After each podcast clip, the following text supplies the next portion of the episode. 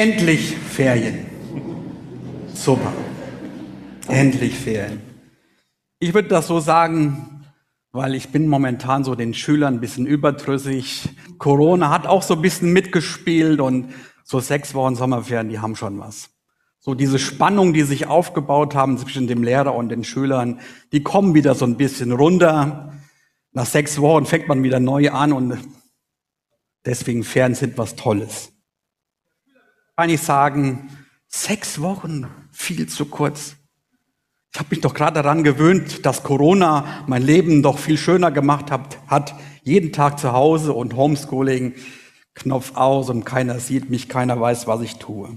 Und der Rest würde wahrscheinlich sagen, die Lehrer, schon wieder sechs Wochen Ferien.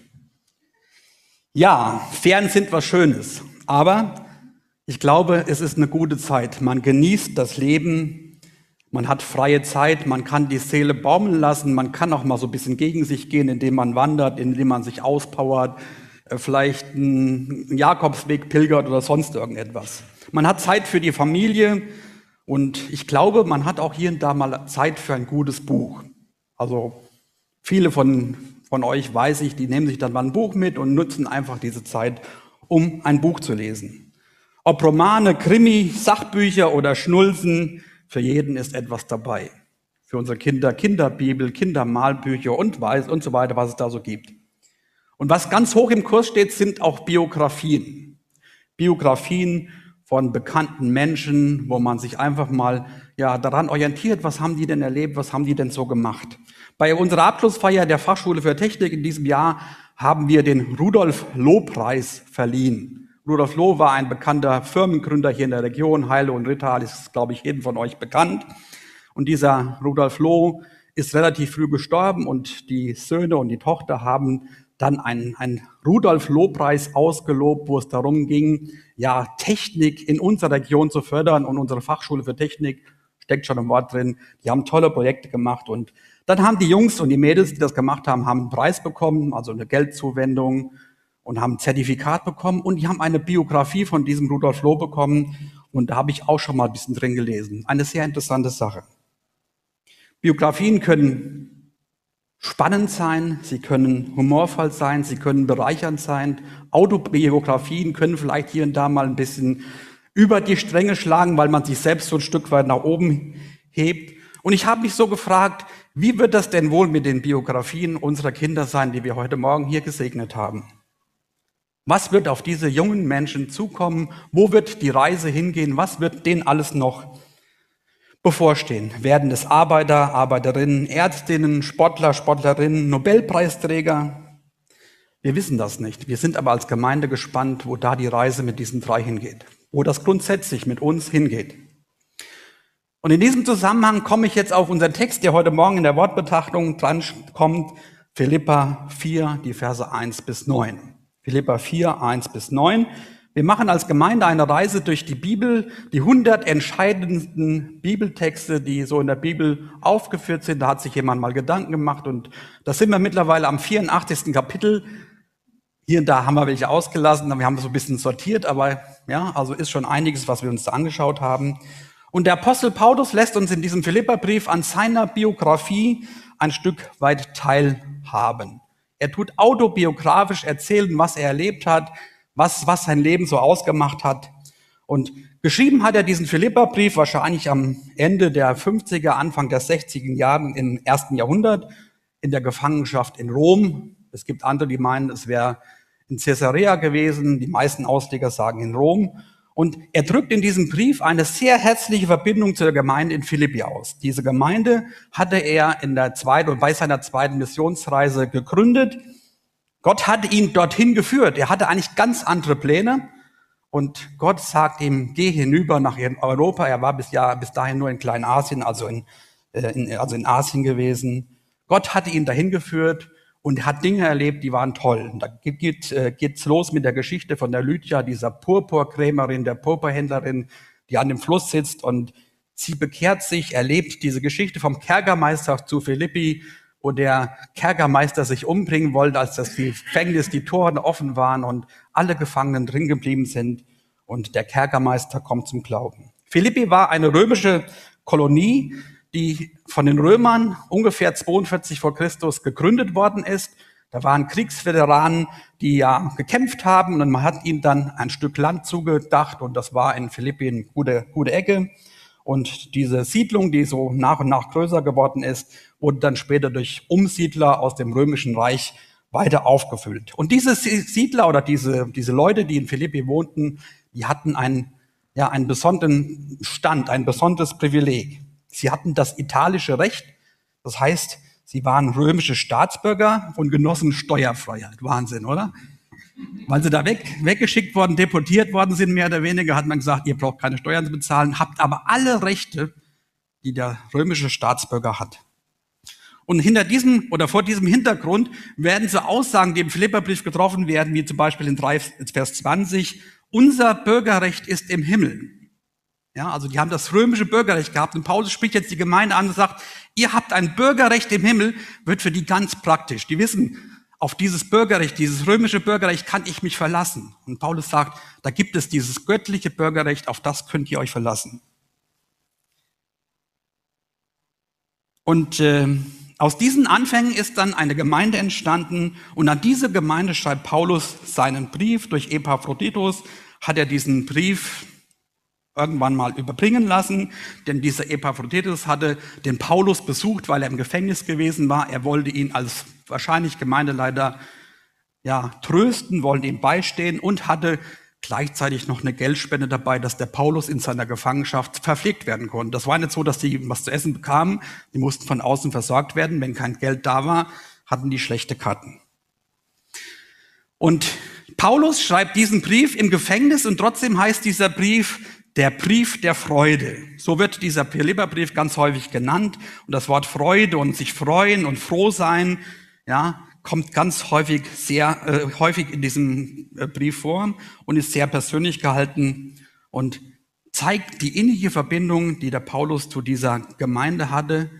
Er wird aber auch ganz persönlich und hat einen ganz vertrauten Umgang mit den Menschen und redet über gute und aber auch über weniger gute Angelegenheiten mit der Gemeinde und ihren Mitgliedern.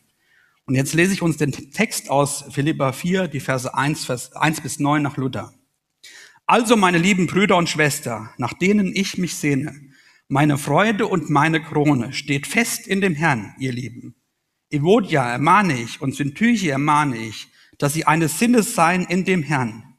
Ja, ich bitte auch für dich, Sysigus, mein treuer Gefährte, steht ihnen bei. Sie haben mit mir für das Evangelium gekämpft, zusammen mit Clemens und meinen anderen Mitarbeitern, deren Namen im Buch des Lebens stehen. Freut euch dem Herrn alle Wege, alle Zeit. Und abermals sage ich euch, freuet euch. Eure Güte lasst kund sein allen Menschen. Der Herr ist nahe. Sorgt euch um nichts, sondern in allen Dingen, in allen, in jedem einzelnen Fall, lasst eure Bitten in Gebet und Flehen mit Danksagung vor Gott kund werden. Und der Friede Gottes, der höher ist als alle Vernunft, wird eure Herzen und Sinne in Christus Jesus bewahren. Weiter, Brüder und Schwestern, was wahrhaftig ist, was ehrbar, was gerecht, was rein, was liebenswert, was einen guten Ruf hat, es sei eine Tugend, es sei ein Lob. Darauf seid bedacht. Was ihr gelernt und empfangen und gehört und gesehen habt an mir, das tut, so wird der Gott des Friedens mit euch sein. Biografie. Wir haben diese Kinder eben gesehen, was wird auf sie zukommen. Und ich habe mal so ein bisschen gegoogelt, das ist ja heute so modern, und habe einfach mal geguckt, Biografie von dem Mahatma Gandhi. Was meint er, wie viele Seiten so ein Buch da füllt? 700? Ja, also was ich, was ich jetzt gefunden habe, von 298 bis 454 Seiten. Martin Luther, was meint er denn, wie viele Seiten da zusammenkommen? Ja, 454, das war das wenigste, was ich gefunden habe, bis 798 Seiten. Wow, also man kann schon viel über einen Menschen schreiben, man kann viele Dinge zusammentragen. Ähm, und es gibt sicherlich viele große Menschen auf dieser Welt, wo es sich lohnt, auch Dinge da niederzuschreiben und für die Nachwelt aufzuheben. Und Paulus und seine Erfahrungen, die hier in diesem Brief, in dem Philipperbrief berichtet werden, sind Teil der Bibel des Wortes Gottes. und sind im Endeffekt auch eine Autobiografie, eine Biografie, ja, wir haben es so genannt, des roten Fadens der Liebe Gottes an den Menschen. Und dieser Philipperbrief ist ein Teil, wo uns Paulus ein Stück weit mit hineinnimmt und uns durch das, was er zu sagen hat, durch seine Erfahrung, uns Hilfestellung geben will. Der Paulus ist zunächst mal Autobiograf, das heißt, er berichtet von sich selbst. Das sehen wir an ganz vielen Stellen in diesem Brief. Er ist aber auch Biograf, das heißt, er stellt andere Menschen in den Vordergrund und letztendlich stellt er noch einen ganz anderen Biografen vor. Und über die drei will ich heute Morgen mit euch so ein bisschen nachdenken. Schön ist, dass der Paulus hier uns in diesem Philipperbrief, in diesem Kapitel Menschen vorstellt, Menschen so wie du und ich. Menschen so wie du und ich. Und von denen sagt er, meine geliebten Brüder und Schwestern, meine geliebten Geschwister. Kennt ihr diese Comedy vom WDR Stenkelfeld? Schon mal gehört? Da geht es auch um Menschen so wie du und ich, die einfach mal ein Atomkraftwerk zum, zum Platzen bringen, weil sie Weihnachtsdeko machen wollten. Könnt ihr euch mal anschauen. Menschen so wie du und ich. Um die geht es dem Paulus und von denen schreibt er, sind geliebte Geschwister, sind geliebte Brüder und Schwestern.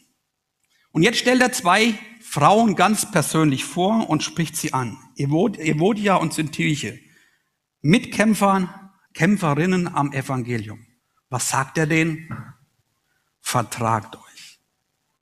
Seid eines Sinnes. Er stellt zwei Männer vor, äh, Sysigus und Clemens, Gefährten und Mitarbeitern. Helft ihnen. Und es ist schon interessant, Paulus berichtet von vier Menschen in zwei Versen.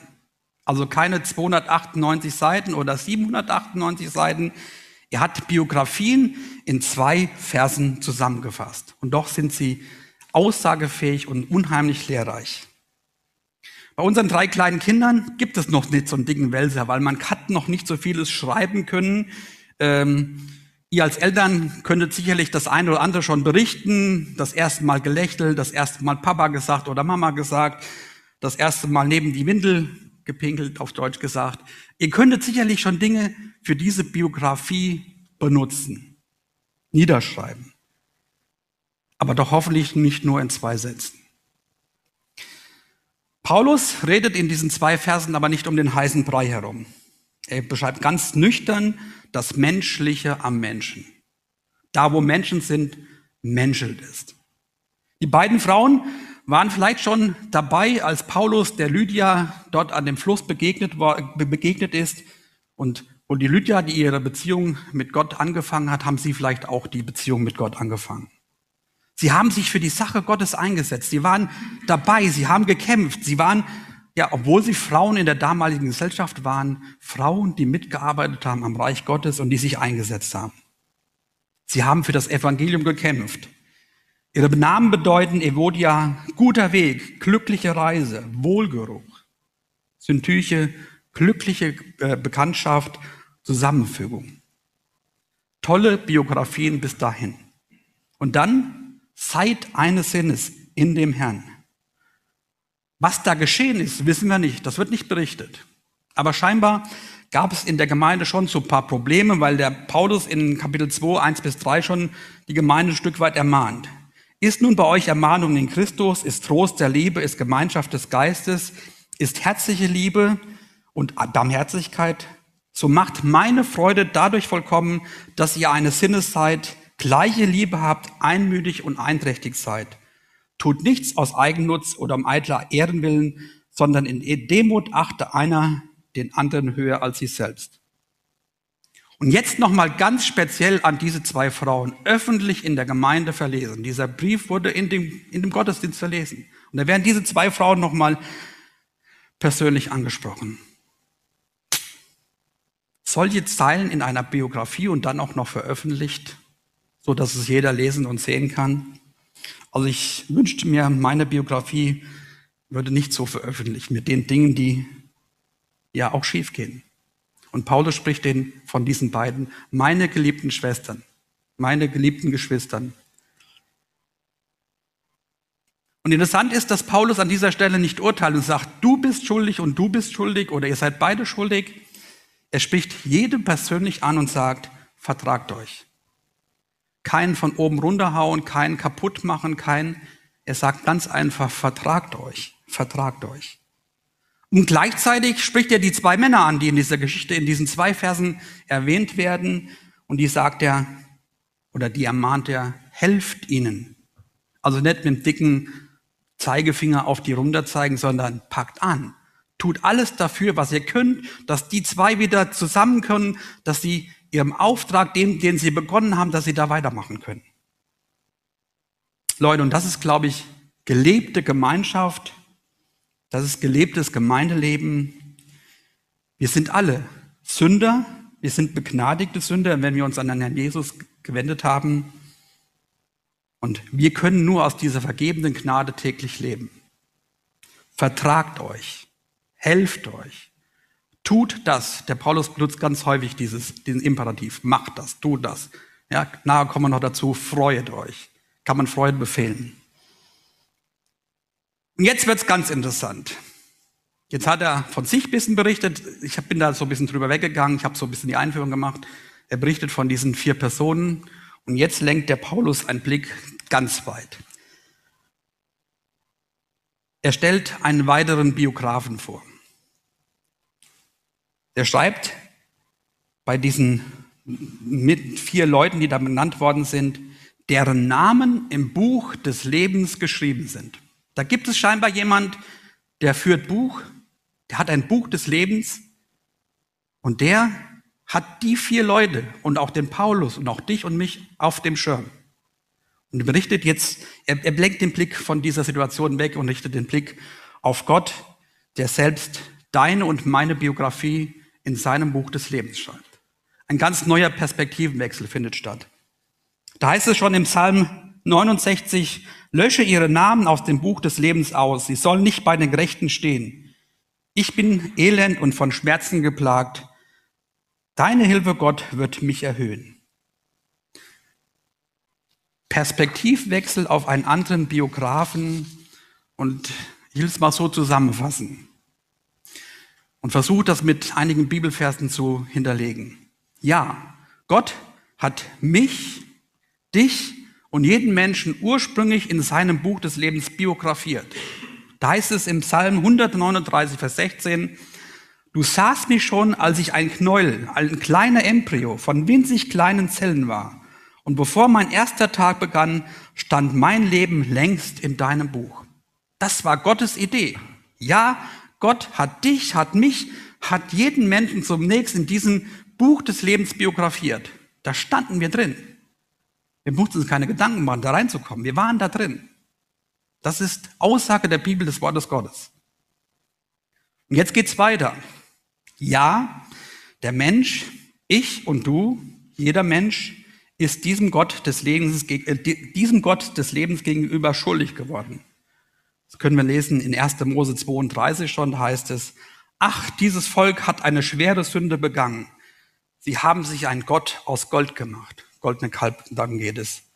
Wenn du, doch ihn, wenn du ihnen doch ihre Sünden vergeben könntest.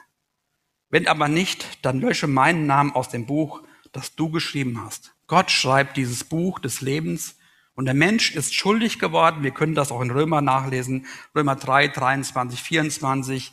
Denn alle haben gesündigt und die Herrlichkeit Gottes verloren. Sie sind aus diesem Buch heraus gelöscht worden. Das sagt die Bibel. Doch werden sie allein durch seine Gnade ohne eigene Leistung gerecht gesprochen, und zwar aufgrund der Erlösung, die durch Christus Jesus geschehen ist.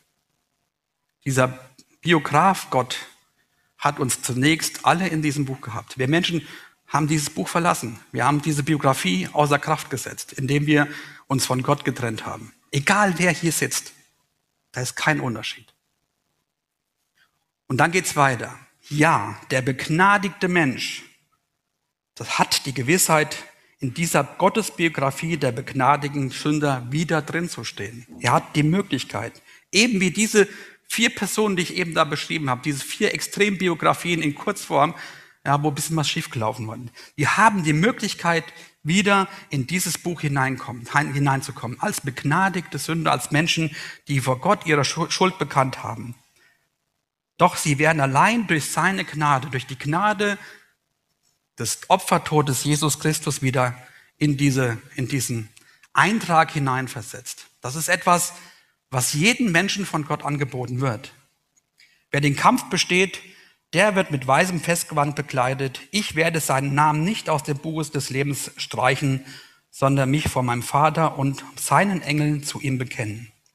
Jesus bekennt sich zu diesen Begnadigten, die das anerkannt haben, ich bin vor Gott und vor Menschen schuldig, ich kann wieder zu Gott zurückkommen. Wow. Jesus bekennt sich und setzt uns wieder ganz neu ja, in dieses Inhaltsverzeichnis, in dieses Buch des Lebens. Habt ihr gemerkt? Eben sprach ich von den sündigen Menschen, von allen. Ja? Jetzt spreche ich aber von dem begnadigten Mensch. Und das haben die vier, die ich eben da beschrieben habe, erlebt. Sie haben erlebt, es gibt Gnade Gottes, die für mein und für dein Leben da ist. Aber was haben die gemacht? Die haben diese Gnade Gottes für ihr Leben angenommen. Die haben gesagt, jawohl, Jesus Christus, ich sehe, dass ich vor dir schuldig bin, dass ich vor dir schlecht bin, dass ich gesündigt habe, dass ich Erlösung brauche. Es liegt also an mir und an dir, in dieses Gnadenangebot Gottes hineinzutreten, einzutreten, neu geschrieben zu sein in dieses Buch des Lebens. Und dazu hast du heute Morgen die Möglichkeit, indem du einfach sagst, ja Jesus, ich will mich an diese Gnade durch dein Opfertor, durch dein Blut, durch dein Auferstehen festmachen dann hat jeder Mensch die Möglichkeit, in die Gnade Gottes zurückzugehen. Jesus starb für dich und für mich. Es ist nur ein Gebet weit entfernt. Und das ist eine Aufforderung an jeden, aber auch eine Aufforderung an euch als Eltern, als Großeltern, an uns als Gemeinde, Menschen um uns herum, unseren Kindern, unseren Mitmenschen, diese wichtigste Botschaft des Lebens mit auf den Weg zu geben. Es gibt Vergebung der Schuld, weil Jesus dafür eingetreten ist. Es geht um deine und meine Biografie im Buch des Lebens. Es geht nicht um Quantität, sprich fünf bis 700 Seiten. Es geht um Qualität. Verewigt in der Herrlichkeit oder Gottes Herrlichkeit. Es geht um Qualität. Vertragt euch mit Gott und auch mit deinem Nächsten. Es geht um Qualität. Helft einander hin zu Gott und seiner Vergebung. Das gilt für mich, das gilt für dich, das gilt für uns als Eltern, als Verwandte, als Gemeinde. Und dann kommen wir eigentlich zu diesen Kernversen, die dann in diesem Kapitel noch drin sind. Ich merke, die Zeit brennt fort. Ja, der begnadigte Mensch, also der Mensch, der jetzt genau diesen Schritt getan hat, der sagt, jawohl, da gibt es diesen Jesus, der mich von meiner grundsätzlichen Schuld befreien kann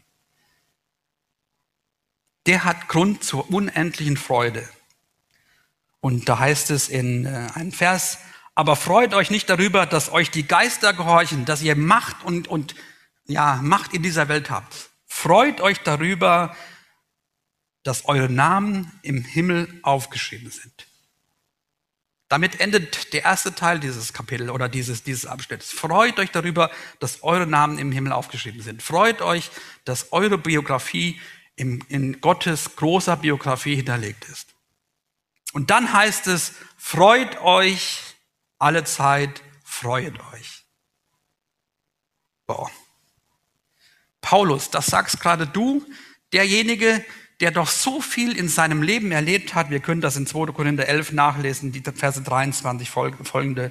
Ich bin öfter gefangen gewesen. Ich habe mehr Schläge erlebt. Ich bin oft, oft in Todesnöten gewesen ich habe Schläge bekommen und so weiter und so fort. Der Paulus sagt uns, freut euch, abermals sage ich euch, freut euch. Und dann, der Dirk hat es heute Morgen angesprochen, Freude gerade in diesen Tagen, wo wir mit dem Leid der Überschwemmung zu kämpfen haben, in diesen Tagen, wo wir mit der Pandemie zu kämpfen haben. Freut euch. Passt das noch zusammen? Geht das überhaupt? In einem alten Lied heißt es, in dir ist Freude in allem Leide. Geschrieben etwa 1560 Ursprünglich war dieses Lied oder die Melodie des Liedes ein italienisches Tanzlied, voller, voller Fröhlichkeit. Und dieses Lied wird auf einmal gepaart mit diesem, mit diesem Ausdruck, in dir ist Freude in allem Leide. Das passt doch eigentlich überhaupt nicht zusammen. Das geht doch überhaupt nicht. Doch, es geht.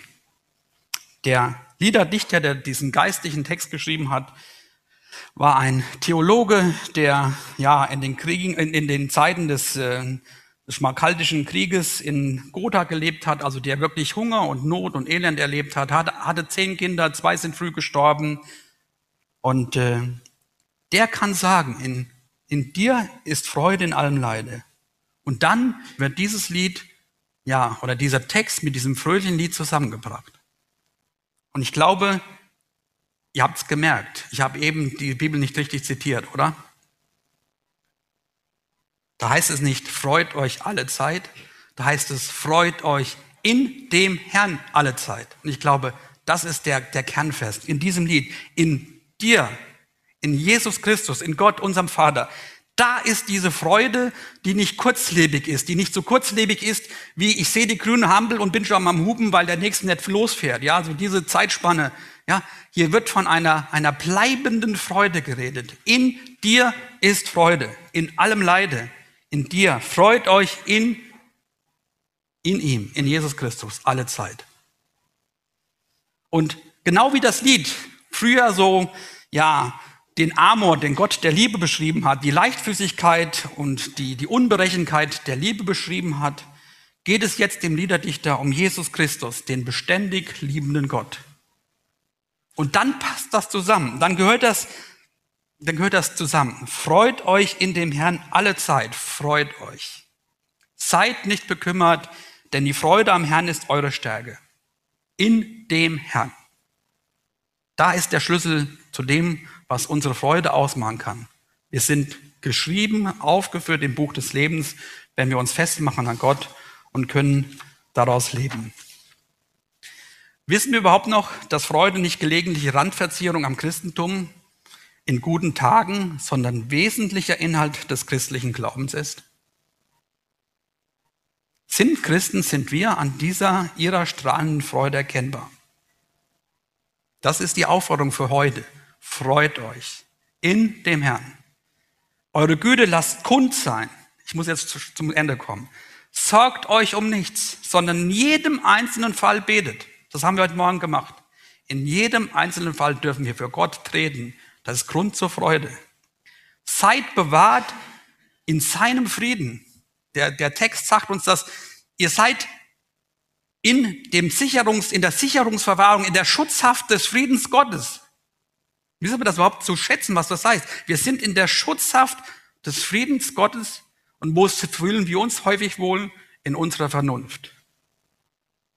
So ist der Mensch geartet. Dabei haben wir Dinge an der Hand, mit denen wir unser Leben ja wunderbar gestalten können. Seid darauf bedacht, was ihr tun könnt, wie ihr leben könnt, was ihr tun könnt. Ich, ich habe das jetzt ganz kurz zusammengefasst. Ich wünsche euch, ich wünsche uns, dass wir uns ganz neu daran orientieren, wo sind wir aufgeschrieben, wo ist unsere Biografie beheimatet, wo können wir helfen, wo haben wir Vergebung nötig, aber ganz wichtig, wo haben wir Erlösung für unser Leben notwendig in Jesus Christus, damit wir begnadigte Menschen sein können, die aus dieser Gnade und in dieser Freude mit unserem Herrn leben können. Amen.